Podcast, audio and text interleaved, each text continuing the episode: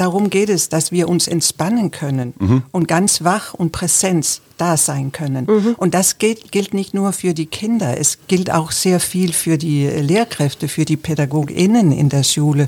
Und das hat mich richtig überrascht, dass viele Lehrkräfte, viele PädagogInnen sagen zu uns, das ist die erste Mal, dass ein Mensch sich für uns interessiert hat. Wie geht es dir in der Schule? Mhm. Wie ist es für dich? Herzlich willkommen zum Mutmach-Podcast von Funke mit Suse, Paul und Hajo Schumacher. Heute ist Mutmach Mittwoch mit prominenten Expertinnen und anderen klugen Leuten, die uns ein bisschen schlauer machen. Der Mutmach-Podcast auf iTunes, Spotify und überall, wo es Podcasts gibt. Gerne abonnieren, das ist für euch kostenlos, aber für uns ein Kompliment, das wirklich Mut macht. Und jetzt geht's los. Hallo und schönen guten Tag. Hier sind Hajo und Suse Schumacher. Und obwohl wir die Mutmacher sind, gibt es doch so das ein oder andere Thema, das mich uns verzweifeln lässt. Schule, Bildungssystem. Wir schieben gerade den zweiten Sohn Richtung Abitur und ich habe den Eindruck, da hat sich in den letzten 40 Jahren nicht so richtig viel verändert. Schule ist kein Lern-, Freuden-, Zugewinnort, sondern irgendwie so das Absolvieren von Programmen, von Pflichten. Manchmal kommt es mir so vor, so Schule ist im Wesentlichen der Test, so sind die Kinder stabil genug, sind sie krisenfest genug. Wir haben heute eine echte Pionierin, eine Mitstreiterin des dänischen Erziehungsgurus Jesper Juhl, der leider schon verstorben ist ist. Und diese Frau macht hier in Berlin Schule tatsächlich nicht nur theoretisch neu, sondern ganz praktisch. Suse, stell sie uns doch mal vor, bitte. Hallo, Helle Jensen. Du bist eine Kollegin, du bist Psychologin, du bist Familientherapeutin, du bist Dozentin. Bekannt geworden bist du, glaube ich, weil du mit Jasper Joule und einigen anderen ein neues Konzept in der Pädagogik auch entwickelt hast. Kann man das so sagen? Mhm. Jetzt machst du ein Modellprojekt hier in Berlin an drei verschiedenen Grundschulen. Das heißt, Empathie macht Schule, wo die Lehrer Empathietraining haben und das dann in die Klassen reinbringen und so weiter. Aber das wirst du uns gleich hoffentlich alles erzählen. Hallo. Sehr gerne und vielen Dank für die Einladung. Erklär uns doch mal bitte, was wir uns unter diesem Empathietraining vorzustellen haben. Suse braucht es nämlich auch. Was? Oh, der war nicht schlecht, oder? Ja, das ist ja Genau so ist es oft, dass wenn wir in einer Schule kommen, meinen die meistens, dass die andere mehr Empathie brauchen.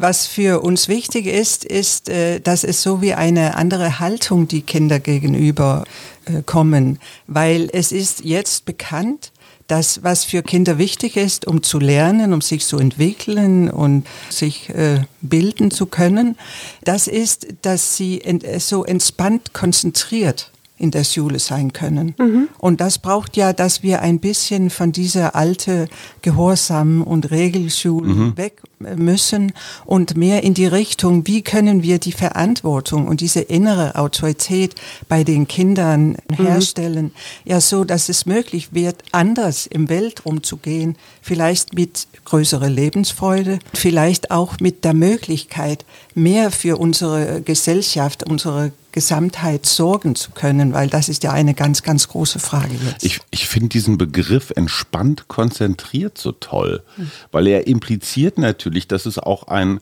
unentspanntes Dasein gibt, ein angestrengtes mhm. Dasein. Und wir sagen ja immer, ach komm, die Kinder, ne, wir hatten es alle nicht leicht. Aber es lastet so viel Druck, ausgesprochen oder unausgesprochen, mhm. auf den Kindern. Man denkt, die chillen den ganzen Tag, aber ja. chillen ist nicht entspannen. Nein, also entspannen ist, dass wenn du dich zum Beispiel für irgendeine Aufgabe konzentrieren müssen, dass du nicht die ganze Körper anspannst. Da, darum geht es, dass wir uns entspannen können mhm. und ganz wach und Präsenz da sein können. Mhm. Und das gilt, gilt nicht nur für die Kinder, es gilt auch sehr viel für die Lehrkräfte, für die PädagogInnen in der Schule. Und das hat mich richtig überrascht. Ich habe ja hier seit, ich in Deutschland seit zehn Jahren unterrichtet, aber in diesem Projekt hier in Berlin seit drei Jahren. Und das sehe ich ja, dass viele Lehrkräfte, viele Pädagoginnen sagen zu uns, das ist die erste Mal, dass ein Mensch sich für uns interessiert hat. Wie geht es dir in der Schule? Mhm. Wie ist es für dich? Wie ist deinem Alltag? Weil wenn wir total verspannt als Erwachsene in der Schule sind, dann sind wir kein gutes Modell, auch nicht eine entspannte Atmosphäre schaffen. Und sind auch nicht empathisch, ne? Nein, weil wir haben ja diese Kontakt zu uns selber verloren. Genau. Und wenn wir nicht unsere eigenen Grenzen und unsere ein, eigene Bedürfnisse spüren können, dann können wir auch nicht andere gut entgegenkommen. Jetzt würde ich gerne mal richtig ins Detail gehen. Also, es gibt drei Berliner Grundschulen und an diesen Berliner Grundschulen bietet ihr, ne, die deutsch-dänische Empathie macht Schule Projekt bietet es an und äh, das ist so eine, wie heißt es, ein Verein, das gegründet ist, um dieses Projekt im Leben zu bringen. Das ist ein Projekt, wo wir etwas in den Schulen machen, etwas implementieren und gleichzeitig ist es mit Forschung begleitet. Mhm. Jetzt seid ihr ja 2019 gestartet Ja. und dann kam gleich die Pandemie. Und Ja. das auch gleich zwei Jahre. Wie geht da Empathietraining, weil man ja eigentlich erwartet, ihr müsstet vor Ort sein, aber wenn die Schulen zu sind und es Homeschooling gibt, geht es ja gar nicht. Also wir sind eigentlich ganz viel vor Ort äh, gewesen. Also wir haben ein Modul online umgeschaltet, aber alle anderen Modulen haben wir in kleinere Gruppen gemacht. Weil es ist ja Personal, das bei uns kommen und diese Kurse bekommen.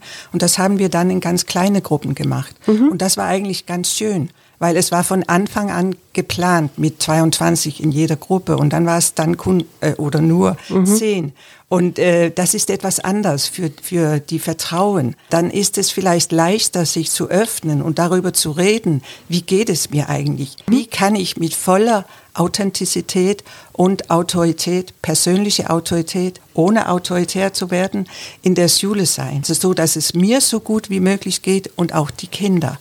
Und äh, deshalb arbeiten wir viel mit Beziehungen auch. Wir arbeiten nicht nur mit diese gut äh, nach innen in Beziehung zu kommen. Wir arbeiten auch damit, wie kannst du das Kind begegnet, dass es wirklich eine Entwicklungsmöglichkeit für das Kind gibt. Jetzt ist das ja eigentlich ein Training für Lehrer oder Pädagogen. Ja? Wie seid ihr jetzt an diese Schulen gekommen? Also wie war der Weg? Ihr habt da dieses Angebot, Empathie macht Schule. Ihr konntet wahrscheinlich auch schon auf Forschung zurückgreifen und zeigen, das macht durchaus Sinn, was wir hier anbieten. Und wie seid ihr jetzt an diese Schulen gekommen und was sind das für Schulen? Also einer von den Schulen haben wir von Anfang äh, gekannt und dann haben wir mit ihnen gesprochen und dann die unterschiedliche mit den unterschiedlichen Schulaufsichten in den äh, unterschiedlichen Bezirken gesprochen und dann ist es ja dazu gekommen, dass drei Schulen sich angemeldeten und das ist Schulen in, in äh, einer in Steglitz, einer in Wedding, einer in Lichtenberg, so das ist so rundrum in Be- Berlin zerstreut und zu jeder Schule gehört eine äh, Kontrollschule in der gleichen Ebene Bezirk liegt. So eine wissenschaftliche Anordnung. Also Ja. du machst eine Gruppe, eine Testgruppe und eine Kontrollgruppe. Ja, das versuchen wir. Ah, super, ja, Also gut. wir haben so ein Mixed Method Design Ja. und Forschung und das ist qualitativ und quantitativ und es ist die äh, Assistenzprofessorin, denke ich, dass sie ist, Corinna Aguilar-Raab aus der Heidelberg-Universität, das dafür zuständig ist und dann die äh, Dozentin Birgitte Lohn-Nielsen aus der dänischen Via University Ausbildung in Aarhus. Machen da alle Lehrer dann mit oder ist das dann auch wieder, sind das dann auch wieder nur ein paar, die sagen, ja, das möchte ich gerne, das finde ich spannend? Fast alle machen mit, aber es gibt auf jeder Schule einige, die nicht, äh, es nicht wünschen. Also die Sekretärin sind auch eingeladen. Die Hausmeister, die sind nicht so interessiert, aber die Sekretärin äh, sind da, weil es ist ja, alle Menschen in Schulen haben ja Kontakt Ja. mit den Kindern und mit den Eltern. Und dann haben wir so Gruppen gebaut, so dass die PädagogInnen, äh, also Personal, so die auf so gesagt gleiche Ebene arbeiten. Sie sind in Trainingsgruppen verteilt, äh, schulgemischt, so dass äh, von alle drei Schulen sich treffen in unseren Gruppen und dann haben wir die Leitung für sich in einer Trainingsgruppen. Und damit machen wir auch äh, ganz viel, weil es ist ja immer wichtig, dass wenn wir die Qualitäten die wir gerne in den Beziehungen zwischen Kinder und Lehrkräfte haben wollen. Sie müssen ja auch in den Beziehungen zwischen Leitung und äh, Personal sein Ja. und zwischen Eltern und Personal und Leitung. So wir versuchen alle Beziehungsebenen zu erreichen. Das ist eine sogenannte Whole School Approach, Gesamtschulansatz. Nee, Schulgesamtansatz. Egal. also ganze Schule. Es wird natürlich Menschen geben, die skeptisch sind. Ob ja. das Eltern sind, Schüler, Lehrer, Verwaltung, die wahrscheinlich am allermeisten. Wie dreht ihr die um? Beziehungsweise was begegnet euch? Die gucken da erstmal so, aha, jetzt kommen diese komischen Dänen, die ja. wollen jetzt hier irgendwas mit Empathie machen. Das passt ja nicht ins deutsche Schulsystem. Die wollen ja ihren Lehrplan durchziehen. Ja. Eigentlich stört ihr ja. ja. Wie geht ihr daran? Also ja, das ist okay. Sie müssen nicht alles so wie ich denken. Mhm. Ich, ich wünsche, dass die in der Gruppe bleiben und sie fragt sie, ob es möglich ist, dass die da bleiben können mhm. und mich die Rückmeldungen geben leben, wie es für sie ist. Es ist ja auch eine Art von Minderheit in einer Gruppe. Und das ist ja immer eine gute, wie heißt es? Training. Training und auch eine Maßnahme. Wie gehen wir mit unserer Minderheit um? Mhm. Also wenn ich da sitze und ich natürlich vertrete, was ich meine und das mhm. ist am besten. Aber wenn ich nicht mit die Menschen, die nicht so wie ich denke, empathisch und entge also sie entgegenkommen können, wenn ich nicht so mit ihnen, ihnen umgehen können,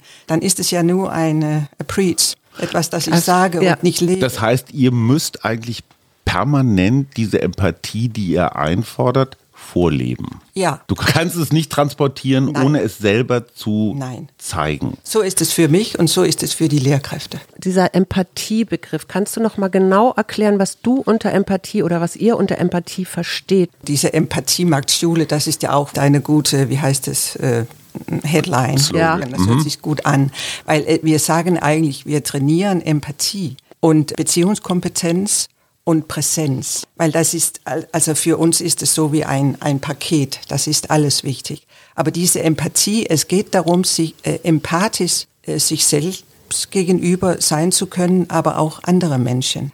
Dass wenn wir, wenn wir mit anderen Menschen umgehen, dass wir versuchen, so gut wie möglich die Menschen zu sehen, so wie sie, sie sind. Mhm, also so eine Art Perspektivwechsel und so ein das Reinfühlen. Ist auch, mhm, das ist auch ein Teil davon. Und das, was vielleicht in unserem Programm, ich weiß nicht, ob ich das sagen kann, speziell ist, ist, dass mein Ausgangspunkt war ja mit Beziehungskompetenz und Dialoge zu arbeiten, was ich mit Jesper Juhl gemeinsam äh, entwickelt haben. Und dann habe ich Jes Bertelsen, äh, Philosoph und auch Achtsamkeitslehrer äh, in Dänemark äh, getroffen. Und er hat viel damit gearbeitet, wie können wir einen Zugang zu unsere angeborenen Kompetenzen bewahren. Mhm. In einer Zeit, wo es natürlich notwendig ist, dass wir unsere Ich und unsere Aus im Welt gehen entwickeln, dass wir auch zu diese angeborenen Kompetenzen einen Kontakt behalten mhm. können. Und die Kompetenzen sind oder Fähigkeiten, das ist, dass wir einen Körper haben, das jeden Tag uns umträgt ja. und da gut in Verbindung zu bleiben. Mit unserer Atmung als ein Anker gut in Verbindung zu mhm. bleiben. Mit unserem Herz als ein Bild von Empathie und mhm. Mitgefühl. Mit unserem Bewusstsein, unserer Offenheit, unserer Achtsamkeit mhm. und unserer Kreativität. Also weil wir sind ja als Menschen total kreativ. Also da gibt es ja so eine Grundkreativität und wenn mhm. wir das im Spiel bekommen können, dann haben wir ja ganz viel Kraft, womit wir Ressourcen. Ne? Aber liebe Helle, alles, was du gerade aufgezählt hast, findet an der deutschen Schule, so wie ich sie kenne, viel zu wenig statt. Wo ist der Unterricht Herz? Der Unterricht Körper, Verbindung zum Körper. Wenn irgendwas als erstes ausfällt, ist es der Sportunterricht. Mhm. Wenn irgendwas als zweites ausfällt, ist es der Kunstunterricht, also Kreativität. Das heißt, alles, was du ja völlig zu Recht einforderst, es gibt gar keine Räume dafür oder beziehungsweise noch nicht. Ändert ihr den Stundenplan? Ich kann ja nicht so die Gesetze rund um das deutsche Schulsystem ändern. Wäre schön. Ja, aber wir sprechen mit den Lehrern und wir versuchen so Möglichkeiten zu finden, mhm. das reinzubringen. Weil mhm. wenn zum Beispiel eine Klasse Mathematik haben, dann wissen wir ja alle, dass nach 15 Minuten gehen unsere Konzentration mhm. unter. Und dann ist es für alle ein Gewinn, auch fachlich, wenn wir damit arbeiten können, dass wir wieder zu uns kommen können und mhm. in Kontakt kommen können.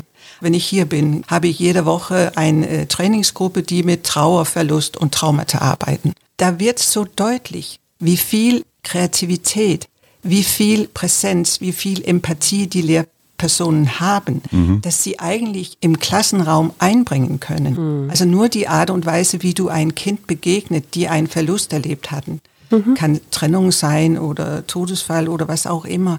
Nur die Möglichkeit, das Kind zu sehen, das ist eine Erleichterung für das Kind, aber auch für die Lehrpersonen. So wir versuchen es so reinzubekommen im allgemeinen Unterricht. Äh, das ist ja ein sehr ganzheitlicher Ansatz und ich kann da so total mitschwingen, weil ich ja auch Psychologin der positiven Psychologie bin, wo Achtsamkeit eine Rolle spielt, wo Meditation eine Rolle spielt. Bei mir spielt noch Natur eine Rolle. Ne? Also immer wieder dieses Erden im Körper sein, im Herzen sein. Wie vermittelt ihr das? Also vielleicht kannst du mal ein Beispiel an einem Kurs erzählen. Was macht ihr da, wenn da 22 Lehrkräfte sitzen und erwartungsvoll dich angucken? Jetzt erstmal eine PowerPoint-Präsentation. Ne? Das haben wir nicht.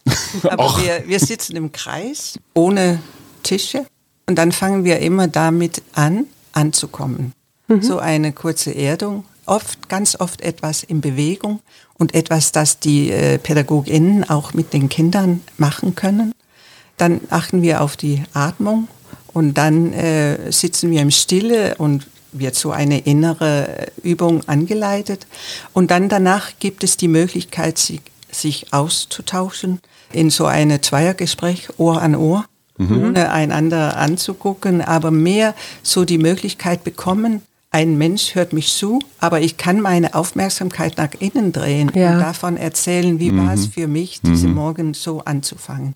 Und es ist ganz okay, dass es komisch ist und merkwürdig. Wie lange dauert diese Phase ganz praktisch? Das kann eine halbe Stunde dauern. Okay. Ja, das gönnen wir uns. Und das war am Anfang so, merkwürdig für die, für die PädagogInnen. Aber jetzt ist es so wie, ah, wir lieben die Stimmung in der Remise. Wir unterrichtet in einer ja. Remise. Und diese hierher kommen und zur Ruhe kommen und dann schließen wir auch oft unseren Tag ab mit einer Bodyscan. Aha. Oder mhm. Entspannungsübung ja. ist Bodyscan. Ja. Ne? Und dann zwischendrin, nach der Mittagpause zum Beispiel, nehmen wir uns einen Tanz oder etwas Mhm. Bewegung. Und genau wenn wir mit so unsere Themen, diese Woche war ja äh, Trauer, Verlust und Traumata, dann ist es so wichtig, dass das alles gut im Körper verankert, weil das ist total belastend, wenn wir nicht dafür sorgt, dass mhm. wir das auch verdauen können, was mhm. wir hören und womit wir arbeiten. Und ich bin immer so total dankbar zu sehen, dass es möglich ist.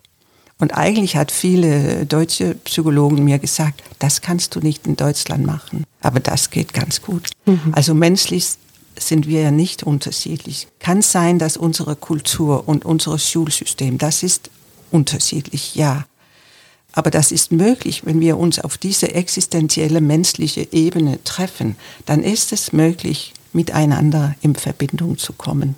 Und ich bin so dankbar, dass die Förderer uns die Möglichkeit gegeben haben, dass wir das über Zeit nehmen, äh, machen können, weil es ist oft so äh, gefordert oder gedacht, das kannst du in einem Nachmittag äh, mhm. weitergeben, aber das ist ja nicht möglich. Mhm. Wir müssen Zeit dafür haben. Mhm. Und die äh, PädagogInnen haben ein und ein halbes Jahr mit sechs Modulen und dann danach ein Jahr mit Supervision mhm. von unseren ReferentInnen und dann mhm. danach ein Jahr mit Kollegialreflexion. Mhm. Und dann ist unser Forschungsteil fertig. Wenn ich jetzt als Pädagogin in einem Training war, also ne, jetzt diese Woche, und ich komme nach Hause, kriege ich dann Hausaufgaben, dass ich das nochmal mehr verinnerliche, weil es jetzt einmal zu machen, ja, das ist vielleicht besonders, aber es muss ja auch geübt werden, oder? Ja, Genau, das ist wichtig. Also wir können nichts lernen, wenn wir das nicht machen. Und wir versuchen, das zu unterstützen.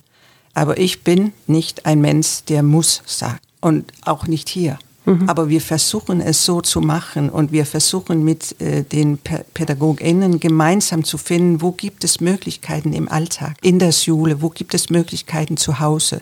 Wir schicken jeden Tag einen Text, Kurznachrichten zum Innehalten, wo mhm. so ganz kurz vielleicht kommt deine Schulter lockern. Also wir versuchen zu untersuchen, wir haben an unserer Homepage die unterschiedlichen Übungen, dass wir machen, so dass sie das hören und sehen können. Und dann versuchen wir die Pädagoginnen dazu zu, wie heißt es, unterstützen, dass sie sich miteinander jede Woche oder jede zweite Woche zehn Minuten jeder austauschen. Mhm. Also so vielleicht nur ein Telefonat und einer spricht zehn Minuten darüber, was jetzt ist, auf, mhm. auf dem Schirm ist etwas Positives oder etwas Schwieriges, das ist egal. Der andere hört zu und dann wechseln sie und dann hört, hört die erste zu. Weil das bewirkt etwas in unsere Empathie Ja. zu entwickeln, wissen wir von der Forschung. Tanja Singer zum Beispiel. Ja, ja, also dieses, erst erstmal dieses Bewusstsein dafür zu schärfen und dann, wenn der Lehrer oder die Lehrerin jetzt in den Unterricht zurückgeht, und es gibt ja, Kinder oder Schüler sind ja ganz unterschiedlich. Also da gibt's ganz leise und da gibt's aber auch welche, die gehen in den Widerstand oder wenn es gut läuft und ein Lehrer oder eine Lehrerin hat dein Training besucht, wie würde dann ein Lehrer oder eine Lehrerin reagieren auf so ein bockiges Kind, das nicht sich verweigert komplett? Kennen wir alle diese Ja. Mitschüler. Wir haben so eine, eine Ich habe so eine Frau.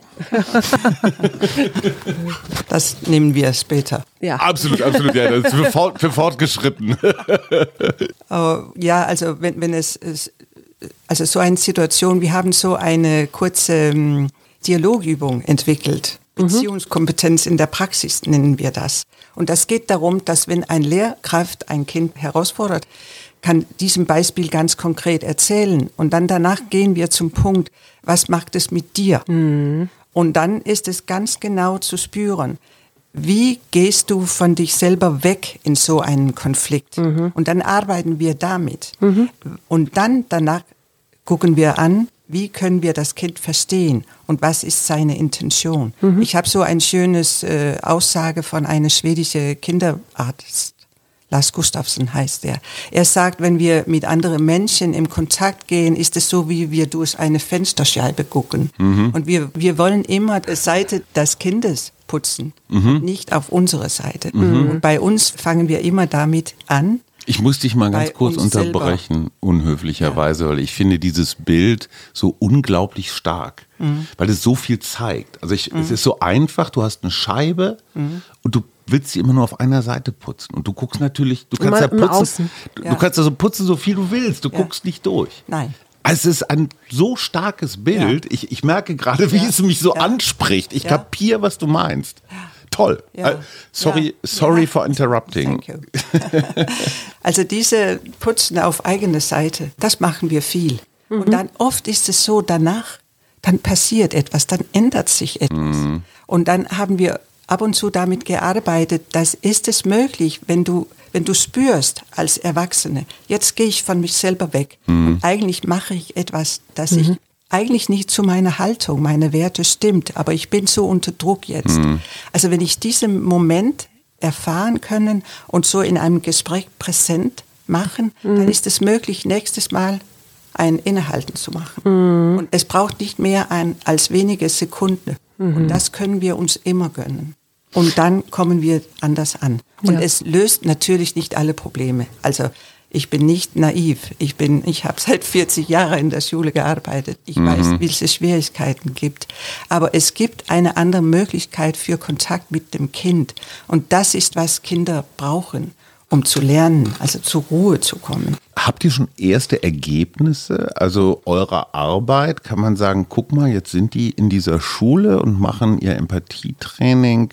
Was sind Effekte?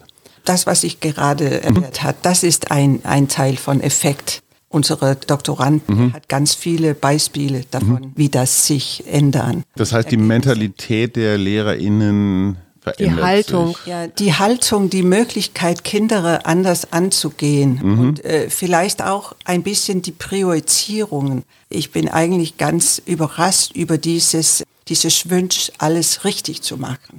Also alles perfekt zu machen. Ich weiß genau, wovon du redest. Und für uns, also Jesper Jule und ich, wir haben ja von dieser Bewegung vom Gehorsam zur Verantwortung geschrieben. Und das finde ich so stark, auch hier in Deutschland, dass diese Gehorsamteil, Ja. und das ist nicht gesund für Menschen. Gerald Hüther ist ein Hirnforscher, Psychologe, schon ein bisschen älter, Ja, der sagt, der Schritt, der große Schritt, der stattzufinden hat, ist von der Objektifizierung zur Subjektifizierung. Gehorsam ist Objektifizierung. Ich bin der General und ich befehle meinem Soldaten, schmeiß dich in den Schlamm.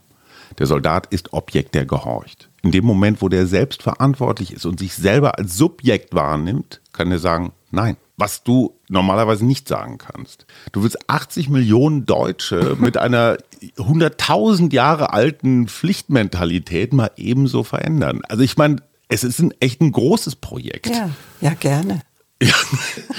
aber ja, ich, ich weiß, dass es nicht. Aber es, ist, ist tief so, drin in uns. Ja, es ist so tief Das Patriarchale, das ja. Hierarchische, das, ja, Gehorsam. Ja. Herr Vater, man hat seine Eltern gesiezt. Mhm. Frau Mutter, mhm. sie darf ich. Mhm. Also wir reden hier nicht von Kleinkram. Wir reden hier von einem wirklich großen Ding.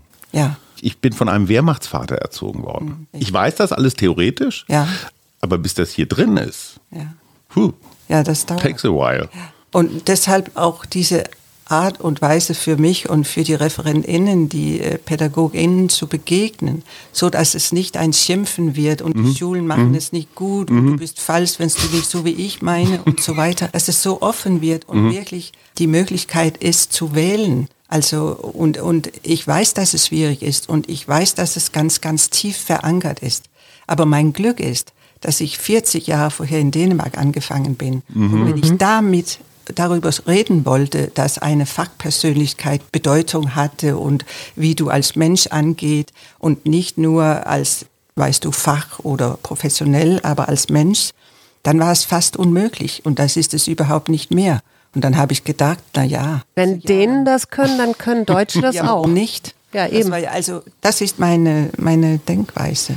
Ergebnisse sind im Moment liegen noch nicht vor, oder? Also jetzt so, ne, wir wollen ja immer gerne PowerPoint-Präsentationen, Statistiken und sowas. Ja, also, also ihr seid noch in der Phase. Ich kann es nicht äh, erklären. Hier ist dann der Doktorand viel besser und mhm. den können wir also, noch mal einladen. Ja, ja, das, also ich einlade immer Forscher und Forschung, wenn ich was mache, mhm. weil ich will nicht was machen ohne Forschung. Dann ist es so wie Waste of Time, weil dann will niemand weiter, damit weiterarbeiten. Aber wir haben eigentlich ganz gute Kontakte zum Menschen im Senatsverwaltung und Schulaufsicht und so weiter. Wir haben uns so eine pädagogische Beirat gebildet und da laden wir die Menschen, die in diese Professionen sind, zweimal pro Jahr ein und sprechen mit ihr darüber, was wir machen und wie sie uns vielleicht unterstützen konnte mhm. und ob es Möglichkeiten gibt im System, auch in diese Richtung hier zu gucken. Gibt es Reaktionen, die du uns schildern kannst von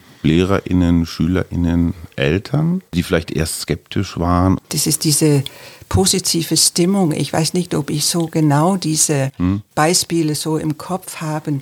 Also das, was für mich zum Beispiel, wenn wir uns verabschieden hier äh, mit, mit den Gruppen und einer sagt, jetzt habe ich nicht mehr diese Angst, ein Kind zu begegnen, wenn etwas, mhm, wenn was passiert, passiert ist. Ne? ist. Und ich gehe jetzt anders in der Schule oder ich kann besser mit den Eltern darüber reden, weil wir mhm. haben auch ein Modul, das über Elternarbeit geht.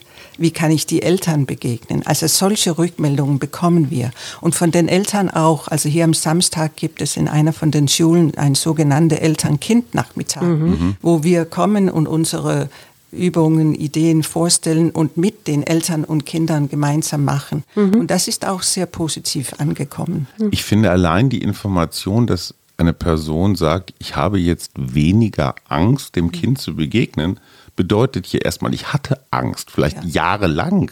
Kindern zu begegnen. Ja, also Was ich finde für LehrerInnen eine relativ schlechte Voraussetzung ist, weil du jeden Morgen wieder gegen diese Angst angehen musst. Also ich denke, weißt, diese Angst, das Kind zu begegnen, also wenn zum Beispiel ein Kind einen Todesfall erlebt hat mhm, und dann mhm, wieder in mhm. der Schule ja, kommt. Klar. Also diese Angst, ja, was ja, kann ich sagen, wie kann ich klar. angehen und so, dass wir hat das so ein bisschen gelockert, so dass mhm. es möglich ist, etwas allgemein Menschliches zu sagen, mhm. weil ich weiß, wie viel es bedeutet für die Kinder, dass mhm. sie so begegnet werden. Jetzt weiß ich ja, dass das drei Grundschulen sind, wo ihr dieses Training gerade macht. Und ich finde ja gut, dass das schon so früh implementiert wird. Mhm.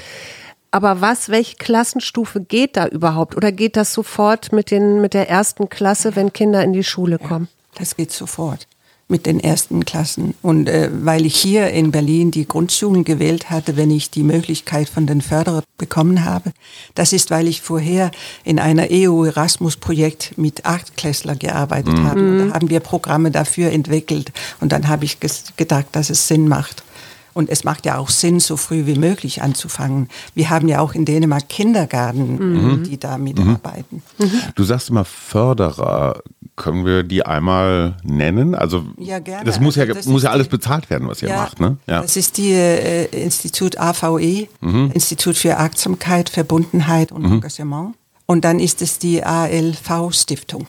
Mhm. ALV, nie gehört. Anna-Laura Fiegel ja. Stiftung. Das ist die zwei Stiftungen, das uns äh, begleiten. Also es ist jetzt nicht so, dass irgend dass ihr staatliches Geld bekommt oder von der Industrie oder Nein, so. Also sind schon eher so. Ich weiß nicht, ob sie groß oder klein ist. Ja, ist schon gesagt. klar.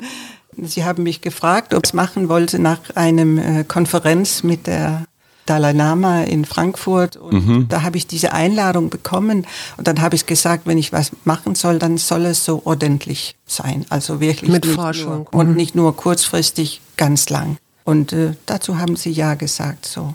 Aber unser Wunsch ist, dass wir ein so äh, Empathiemarkt Schule 2,0 machen und mhm. dann auch mehr staatlich oder mhm. Äh, Berlin Stadt und so weiter uns eine engere Verbindung schaffen können.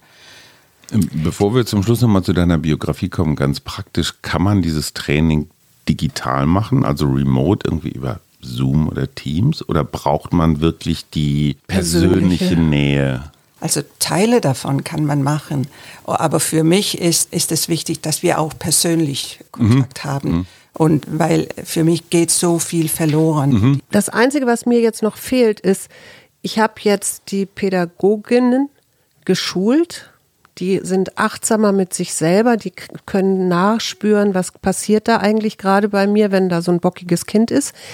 Wie geben die das jetzt weiter in die Klasse? Also außer dieser dieser Moment, wo man in einer Interaktion ist, ne, zu zweit mit dem Kind und Lehrer. Da machen die dann mit denen auch, äh, jetzt setzt euch mal still hin und atmet schön. Also. Ja, sie machen alle diese kleine Übungen, also ich denke, kein macht es jeden Tag, aber oft und versuchen es so regelmäßig zu machen. Und eine, einige von den Schulen haben auch mit anderen Programmen mhm. äh, Yoga und Bewegung gearbeitet. Und äh, das ist so ein Teil von Gangwechsel im Alltag wert. Schön. Jetzt müssen wir noch mal einmal in deinem Leben rumforschen. Wie wird man das? Also es hätte ja auch sein können, dass du als ganz normale Lehrerin Gab es irgendwann so ein, ja, manchmal gibt es ja so einschneidende, so ein Erleuchtungserlebnis, ich muss jetzt diesen Weg gehen oder war das immer schon dein Weg? Ja, also ich bin ganz früh in das Studium angefangen, 20 mhm. Jahre alt und so etwas und bekam ganz schnell drei Kinder und hat studiert und mhm. hat Arbeit bekommen mit ähm, Familienberatung und äh, Kinderpsychologie und auch in der äh, schulpsychologischen mhm. Praxis mhm. als was in Dänemark klinische Psychologin genannt ist. Und dann habe ich gesehen, dass ich natürlich etwas von der Ausbildung hatte, aber was mir gefehlt hat, war diese Fähigkeit, gut in Kontakt mit Menschen zu gehen. Mhm. Und dann habe ich Jesper Juhl getroffen was mhm. diese Kempler Institut in Dänemark mhm. hatte. Und äh, ich habe mich als Familientherapeut auch ausgebildet. Und dann bin ich da hängen geblieben mit, mit Jesper und äh, dann, weil ich so viel Erfahrung mit äh, Schulen hatten und Kindergarten, dann wollte er, dass ich ein Buch schreiben sollte darüber. Mhm. Und dann bin ich damit angefangen und ich habe immer Jesper zitiert und hat gesagt, können wir das nicht gemeinsam machen? Ich hatte nicht daran gedacht, dass er bekannt war, auch in andere Länder. Und plötzlich war ich rundherum in Europa und nicht mehr nur in Dänemark. Also so ist es nur passiert. Und dann müsste ich mich Deutsch lernen und, und was auch immer. Ich habe nicht einen Karriereplan gemacht. Und trotzdem glaube ich ja, es ist kein Zufall. Wenn du sagst, ich bin da in dem Institut bei Jesper Juhl hängen geblieben, mhm. das ist ja ein Zeichen. Ja. Ich finde es großartig. Also ich, dein Lebensweg und, und diese Botschaften beeindrucken mich sehr, weil, weil wir da so zum Kern von Problemen kommen. Mhm. Wir schütten Geld in Schulen und denken, ah, dann wird's ja. schon. Ne? Wir alle Kinder ein Tablet oder weiß der Geier was. Und wir bauen neue Lehrpläne und neue Verordnungen. Und du reparierst immer an der falschen Stelle, habe ich das mhm. Gefühl. Ja, das, das, das Loch ist woanders im Boot. Ja. Das, das, und das, ich habe ja auch äh, also selber erlebt dieses, dass wenn es dann schwierig wird im Leben, also mhm. im Ganzen, auch im privaten Leben, so in diese Meditation oder Achtsamkeit zurückzugehen. Und dann habe ich Jes Bertelsen getroffen. Und das war ja eigentlich für mich erstens um etwas für mich zu bekommen. Und dann waren nur wenige Jahre verlaufen und dann haben wir etwas über Kinder und Achtsamkeit mhm. gemacht und hat das mit Jesper gemeinsam und andere zu diesem, wie können wir mit beides Beziehungskompetenz, Empathie und Achtsamkeit arbeiten. Mhm. Und dazu ist es jetzt gekommen und wir haben von Anfang an 2007, 2008 äh, das alles mit Forschung begleitet äh, mhm. gehabt. Toll. Du musst eine Killerfrage stellen, Schatz. ja, ich stelle immer zum Schluss des Podcasts jedem und jeder die Frage, was dir Mut macht was mir Mut macht, das ist das, was ich die ersten drei Tage diesen, diese Woche gemacht habe. Wenn es möglich ist für mich, mit Menschen, das ich eigentlich nicht kenne und sie kennen auch einander nicht sehr gut, dass wir so eine Atmosphäre schaffen können, dass wir ganz offen und frei miteinander reden können und uns nicht so wie ich weiß nicht, ob es so heißt in Deutsch, vorstellen sollen, ich bin perfekt oder ich kann das und das. Und also, dass wir uns ganz frei zeigen können, so wie wir sind. Und das macht mir ganz viel Mut. Mhm. Allerletzte Frage von mir. Ich finde das ja richtig mit den Schulen und Kitas und Grundschulen, aber eigentlich gehört es auch in Unternehmen rein, in Verwaltungen, in Parteien. Gibt es da auch Ansätze? Ich denke, unterschiedliche Kollegen von mir haben mhm. auch mit, diese, äh, mit diesen Gruppen gearbeitet. Aber letztendlich, wenn du an den Kindern arbeitest, dann erreichst du ja. über Generationen eh ja. alle. Und ich finde, diese Aus, dieses System Ausbildung und Schule, das ist ja ganz wichtig Klar. für unsere Haltung in mhm. einer Gesellschaft. Helle Jensen, ganz vielen Dank. Ich fand das sehr beeindruckend. Ja, vielen, vielen Dank, dass du da warst. Schatz, du musst viel empathischer ich, mit mir umgehen. Ich, ich, glaube, du musst die Empathie lernen. Ich glaube, die Scheibe hier gute, ist von einer eine, Seite geputzt. ich kenne da eine gute Psychologin. vielen, vielen Dank. Das war der Mutmach-Podcast von Funke. Jeden Montag, Mittwoch, Freitag ganz frisch. Unterstützt uns bei steady.fm folgt uns auf Instagram oder hinterlasst gerne eine nette Bewertung. Wir hören uns.